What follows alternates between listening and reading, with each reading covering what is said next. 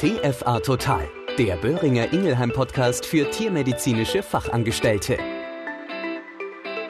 Also mal ganz ehrlich, mein Lächeln wird schon immer breiter, wenn ich an meinen Urlaub dieses Jahr mit Simo, meinem Schnauzer, nur denke. Freust du dich auch schon so auf ein paar intensive und vor allem unbeschwerte Urlaubstage, weit ab von Stress, Hektik und Trubel, nur mit deinen Lieben und der Fellschnauze oder der Fellschnauzen? Übrigens die, die hier gerade schon im Urlaubsmodus schwelgt, bin ich, deine Claudia Schöning und schön, dass du wieder dabei bist. Gerade jetzt wirst du vielleicht in der Praxis an der Anmeldung nach einer gerade erfolgten Impfung oder bei der monatlichen Antiparasitika-Beratung direkte Fragen vom Tierhalter zum Thema Urlaubsreise mit einem Vierbeiner bekommen.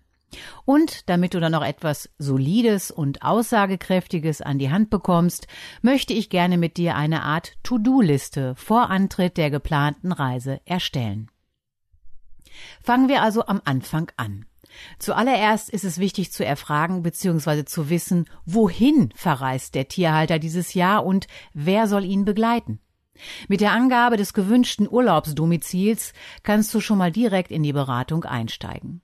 Soll mit dem Auto, der Bahn, dem Schiff oder dem Flugzeug die Urlaubssaison eingeläutet werden? Dann gilt es zu beachten, welche Einreisebestimmungen gilt es für das jeweilige Land.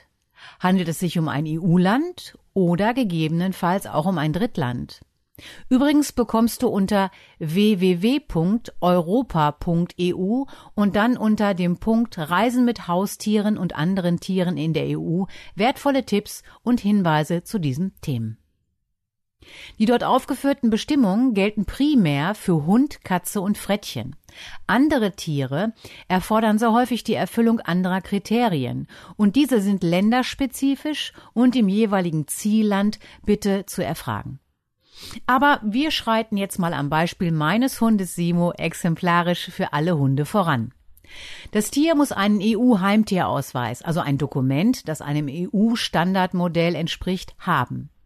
Dieses Dokument ist für Reisen zwischen EU-Ländern unerlässlich. Der EU-Reisepass enthält alle Angaben zum Tier, wie den Mikrochip oder Tätowierungscode, einen Nachweis über die Tollwut und restlichen Impfungen, zusätzlich noch die Kontaktdaten des Besitzers und des Tierarztes, der den Ausweis ausgestellt hat. Diesen EU-Heimtierausweis für den Hund, die Katze oder auch das Frettchen kann man sich von allen ermächtigten Tierärztinnen und Tierärzten, die von den zuständigen Behörden zur Ausstellung von Heimtierausweisen zugelassen sind, ausstellen lassen. Ein EU-Heimtierausweis gilt ein Leben lang. Übrigens ist es auch wichtig zu wissen, dass auch eine gut lesbare Tätowierung anstatt oder und eines elektronischen Mikrochips gültig ist.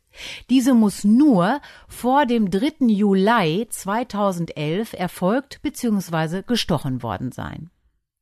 Da mein Simo dieses Jahr zum Beispiel nach Norwegen verreisen wird, ist es für dieses Land zusätzlich wichtig, innerhalb eines bestimmten Zeitfensters vor Grenzübertritt eine erfolgreiche und dokumentierte Behandlung gegen den gefährlichen Fuchsbandwurm Echinococcus multilocularis vornehmen zu lassen.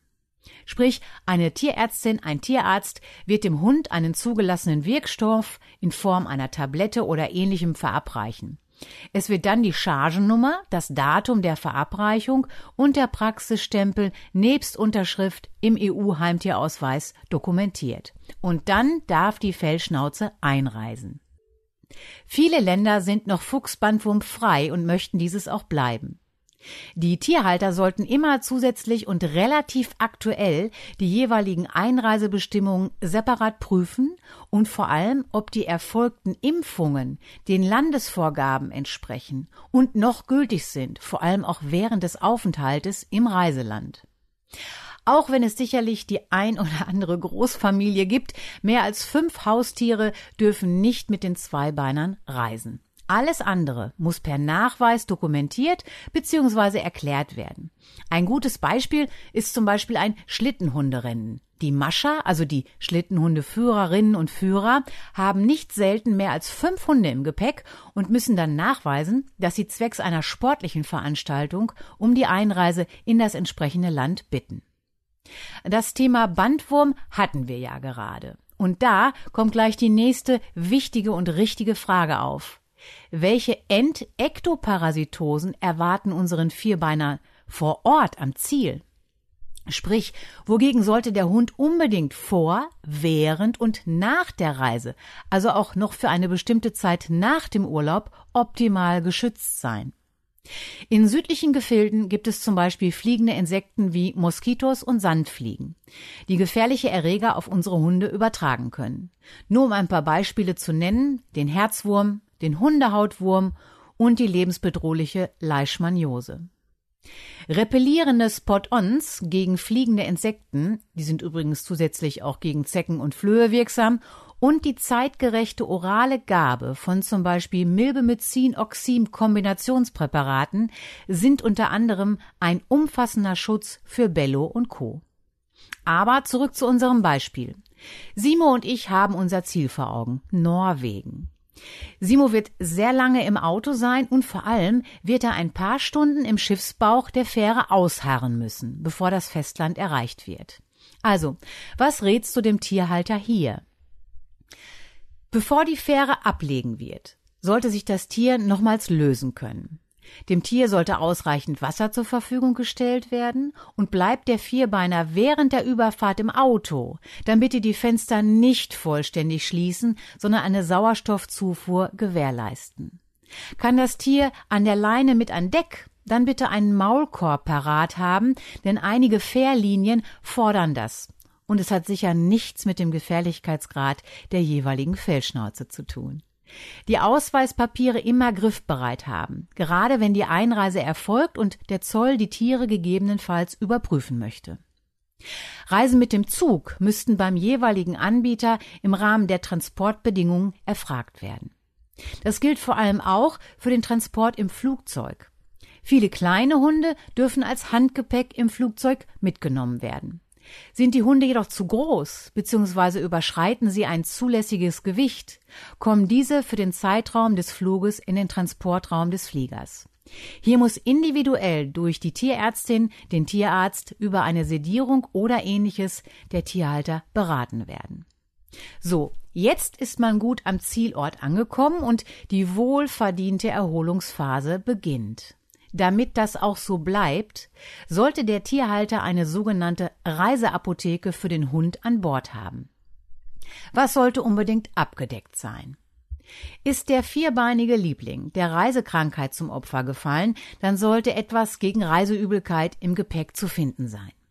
Leidet das Tier an einer Grunderkrankung, dann sollten die notwendigen Medikamente in ausreichender Menge für den Zeitraum des Aufenthaltes und etwas länger dabei sein. Das gilt auch für eventuelle leichte Unfälle, bei denen sich das Tier vielleicht vertritt, verspringt und oder Schmerzen zu erwarten wären. In diesem Fall ist es sinnvoll, ein schmackhaftes Schmerzmittel wie zum Beispiel ein nicht steroidales Antiphlogistikum dabei zu haben. Eine Wundspülung, Wundbedarf und Verbandszeug dürfen ebenfalls nicht fehlen. Wie schnell kann eine Kralle an- oder abgerissen werden oder eine kleine Muschel zu einem blutenden Schnitt im Ballen führen. Deshalb bitte immer eine Krallenschere und auch eine Art Pfotenschutzüberzieher im Gepäck haben. Gerade Sand und Wind können nicht nur die menschlichen Augen reizen und zu Tränen rühren, sondern auch die unserer Hunde. Eine Augenspülung und geeignete Augentropfen vom Tierarzt, von der Tierärztin sind eine gute Absicherung für den Ernstfall bzw. die Erstversorgung. Bitte keinen Kamillentee zum Reinigen der Augen nutzen, nur lauwarmes Wasser, wenn keine Spüllösung vorhanden ist. Warum? Weil kleine Bestandteile der Kamille im Teewasser das Auge reizen können. Dann gilt es dabei zu haben einen Body für die Tiere, einen aufblasbaren Halskragen und eine Ersatzleine und Halsband. Diese Dinge sind unerlässlich und nehmen nicht viel Platz weg. Manchmal ist die Freude über den gemeinsamen Urlaub so groß, dass unsere Hunde vor lauter Glück oder auch bei unpassendem Beutefang anfangen, Durchfall zu haben. Bitte für dieses Ereignis immer Canicur und oder Canico Pro im Gepäck dabei haben, denn shit happens. Eine Sache musst du dem Tierhalter bitte ganz dringend ans Herz legen. Passieren kann immer mal etwas. Und daheim ist dem Besitzer bewusst, wer sein Haustierarzt ist, wo dieser ansässig ist und welche Rufnummer den direkten Kontakt im Notfall herstellt. In einer fremden und neuen Umgebung ist das nicht so. Schnell kann mal etwas vorgefallen sein. Eine kleine Rangelei unter Rüden, eine Glasscherbe im Flussbett oder eine bestehende Erkrankung verschlimmert sich drastisch. In diesen Fällen sollte sich der Tierhalter alle Kliniken und Praxen rund um sein Feriendomizil aufschreiben bzw. abspeichern.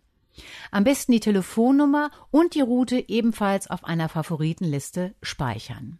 Weil in einer akuten, schwer belastenden Situation hilft es ungemein, Ruhe zu bewahren und ruhig, aber konzentriert den dortigen Tierarzt, die Tierärztin sofort zu konsultieren. Wenn das Tier dauerhaft Medikamente bekommen muss, kann man zu Hause auf einer einfachen Liste die Produktnamen und die Wirkstoffe und die Frequenz der Verabreichung auflisten und nimmt diese einfach zu den Reiseunterlagen des Hundes dazu. Das gilt auch für eventuell durchgeführte Laboruntersuchungen und die Ergebnisse. Diese können entweder in Kopie mitgeführt werden oder man hat die Daten bereits auf seinem Handy. Was fehlt noch zum Glück unseres Hundes und somit dem des Tierhalters?